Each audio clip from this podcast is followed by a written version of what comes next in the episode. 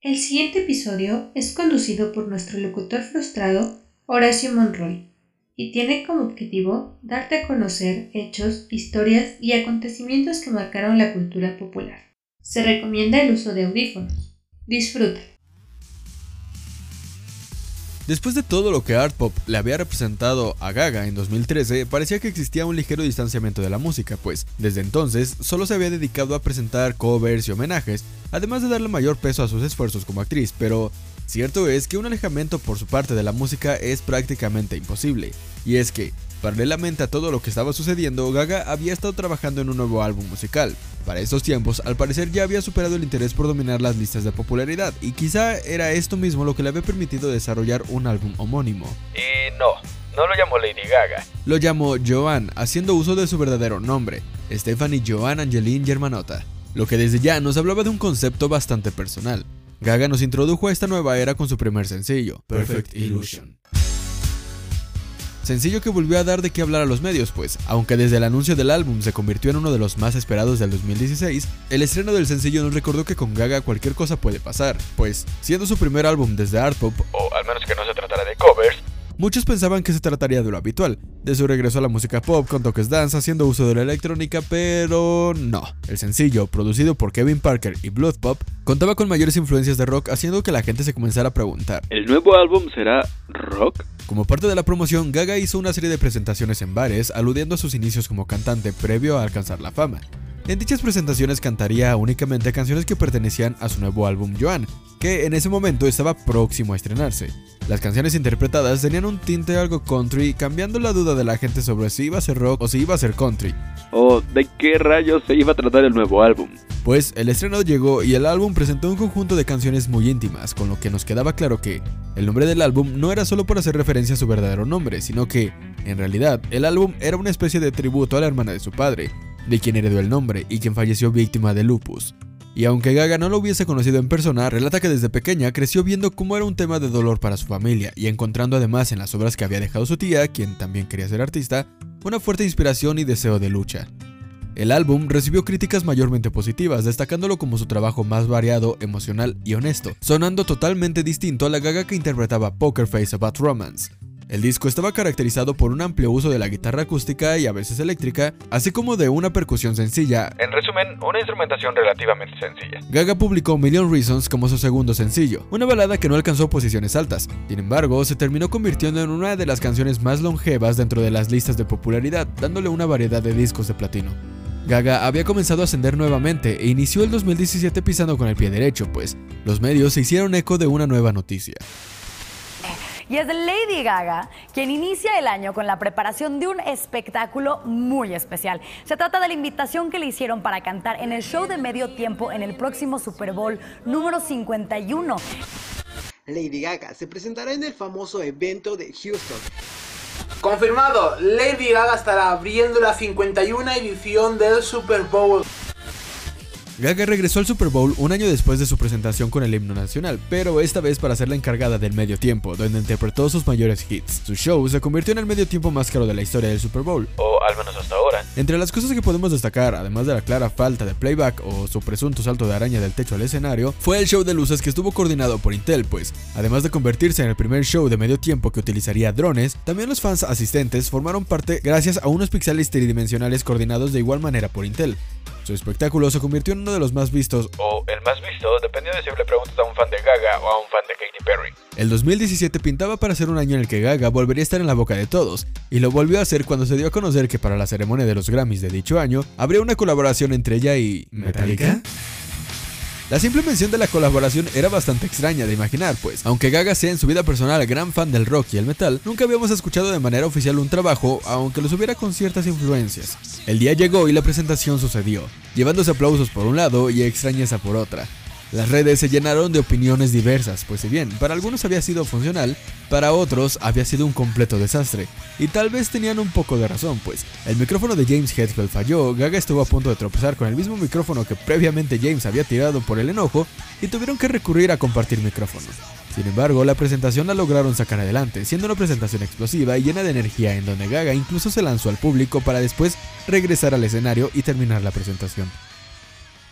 Para ese entonces era ya bastante común verla con una imagen bastante sencilla y relajada, así como en casi todos los eventos, incluyendo el Coachella de dicho año, en donde se convirtió en la segunda artista femenina en encabezar dicho festival. El espectáculo de Gaga se llevó una gran carga de críticas positivas, además de haber utilizado el concierto para anunciar que ya se encontraba trabajando en un nuevo álbum, así como también para lanzar una canción inédita que aunque no terminó formando parte de ningún álbum, sí que sirvió para calmar un poco el hambre que tenían sus fans por nueva música. El resto del año lo dedicó básicamente a estar en la gira correspondiente a su más reciente álbum de ese entonces, Joan, manteniendo un perfil relativamente bajo. Fue hasta 2018 cuando volvió a acaparar los titulares, pues, sorpresivamente, fue publicado el tráiler de una película llamada A Star is Born.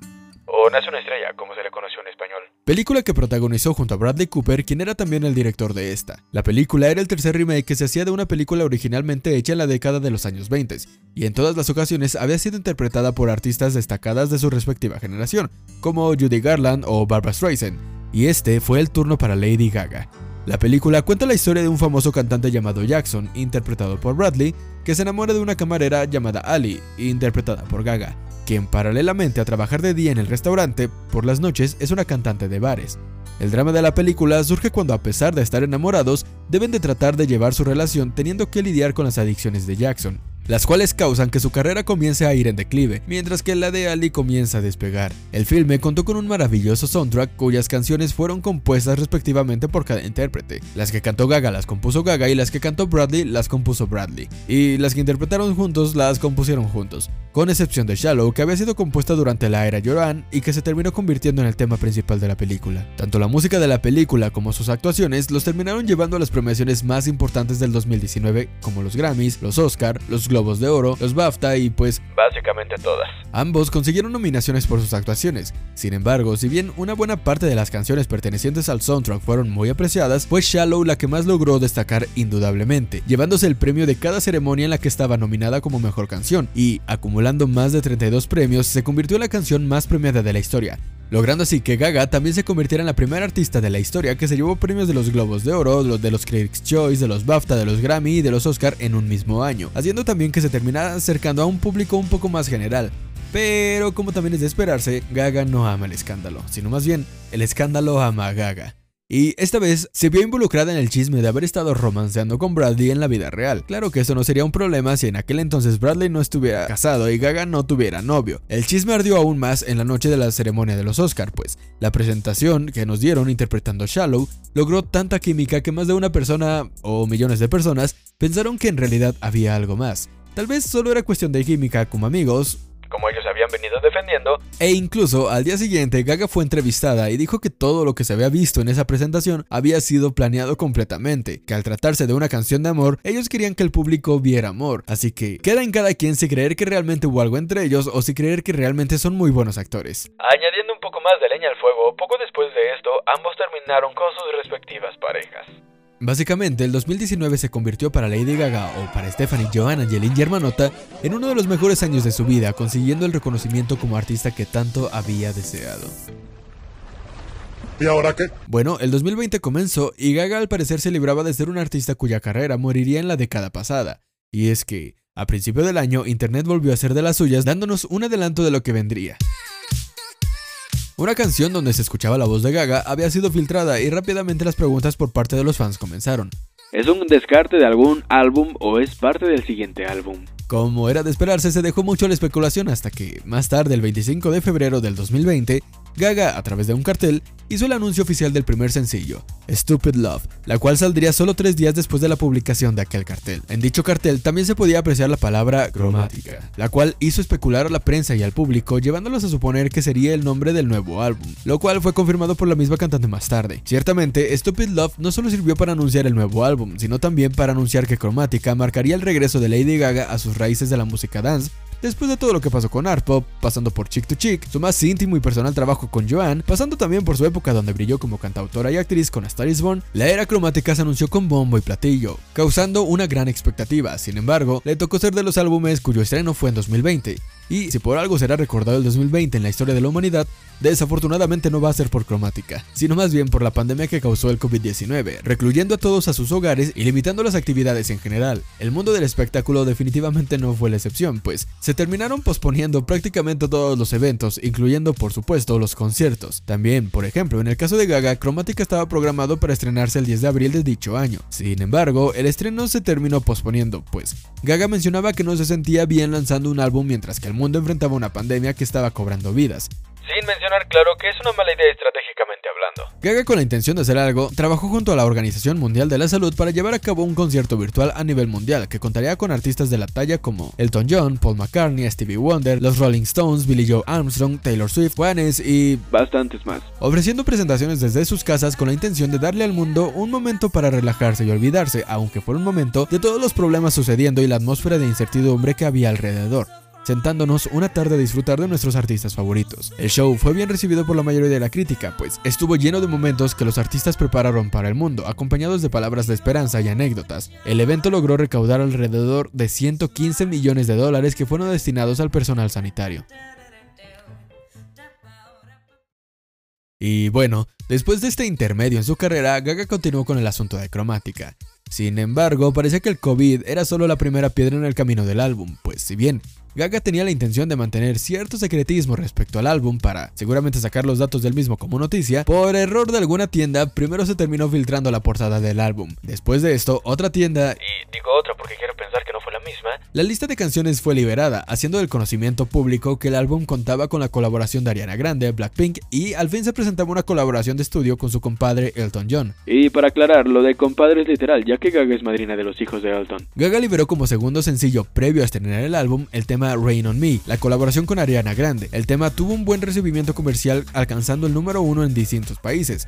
De acuerdo con Gaga, la letra habla sobre celebrar todas las lágrimas, refiriéndose a los traumas que pueden experimentar solo a lo largo de la vida, por lo que, al parecer, Ariana parecía ser la persona correcta para dicha colaboración, pues cabe recordar el trauma al que se vio sometida después del atentado que sufrió durante uno de sus conciertos en Manchester, donde varios de sus fans perdieron la vida. Gaga también mencionó que Rain on Me es una metáfora al consumo del alcohol, pues solía recurrir a esta bebida para superar sus problemas. El álbum terminó siendo estrenado hasta el 29 de mayo del 2020, una semana después de haber liberado Rain on Me, y sí, marcó el regreso de Gaga a la música dance pop, pues desde Art Pop, que había salido en 2013, no había ofrecido un álbum con esta intención. El disco contó con los elementos de la música house, disco y electropop, marcando también un regreso a los elementos del EDM. El videoclip de Stupid Love nos había permitido ver lo que para Gaga era cromática, un planeta ficticio en el que se llevaba a cabo una guerra entre distintas tribus, que cada una poseía un color y símbolo propio. Gaga, como partícipe de la guerra, logra unir a las distintas tribus a través de la música y el baile. Los colores además tenían la intención de representar la inclusión. Gaga mencionó, Se trata sobre sanar y ser valiente.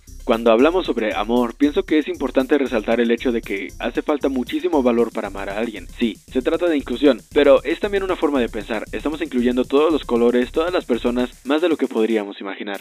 Si bien por encima tal vez no se note tanto, cierto es que con poco de atención podremos darnos cuenta de que, pese a los ritmos bailables y felices que tiene Cromática, la letra de las canciones resultaba un tanto obscura, y es que Gaga había utilizado a Cromática para hablar especialmente de la salud mental, tema a tema. Sí, el concepto general del álbum es que Cromática resultaba un planeta ficticio en la mente de la cantante, pero más allá de eso, ese planeta resultaba ser en realidad la mente de Gaga en sí. En dicho lugar emprendía un viaje de sanación. La cantante comentó, Cromática es sobre abrirse, ser honesto y celebrar el espíritu humano. Creo que es el trabajo más sincero que he hecho alguna vez y nunca olvidaré el proceso de creación de este álbum. Ha sido uno de los momentos más difíciles y especiales de mi vida.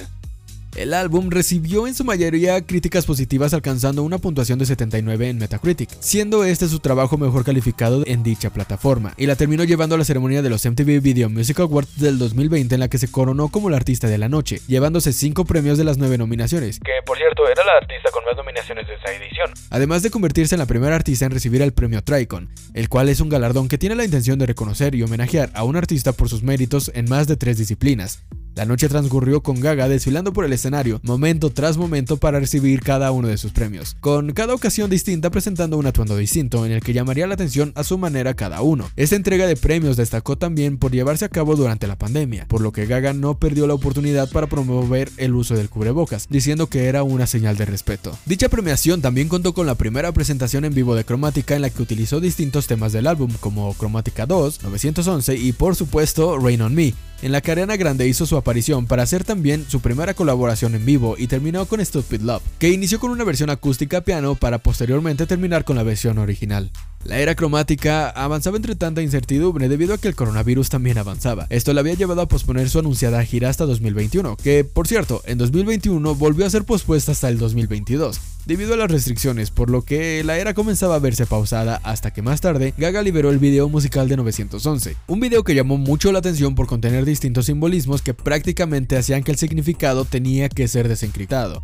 Y aunque al final técnicamente el misterio se revela, no quitaba lo entretenido de descifrar cada uno de los elementos del video. Pero aún así, la era parecía quedar pausada, puesto que poco se mencionaba oficialmente. Más terminó brillando por los distintos rumores que se generaron a su alrededor entre supuestos sencillos y participaciones como el que decía que originalmente Gaga tenía planeada la participación en un festival con Blackpink para estrenar o interpretar Sour Candy, o el ya mítico estreno del video musical de Sour Candy el próximo viernes. Al final nada pasó, de hecho actualmente podemos decir que no hubo una conclusión oficial de la era cromática, y hay quienes tienen la esperanza de que la era continúe, y es posible que así sea, pero hablaremos de esto en el próximo episodio. Yo soy Horacio Monroy y esto fue Pop y Chocolate.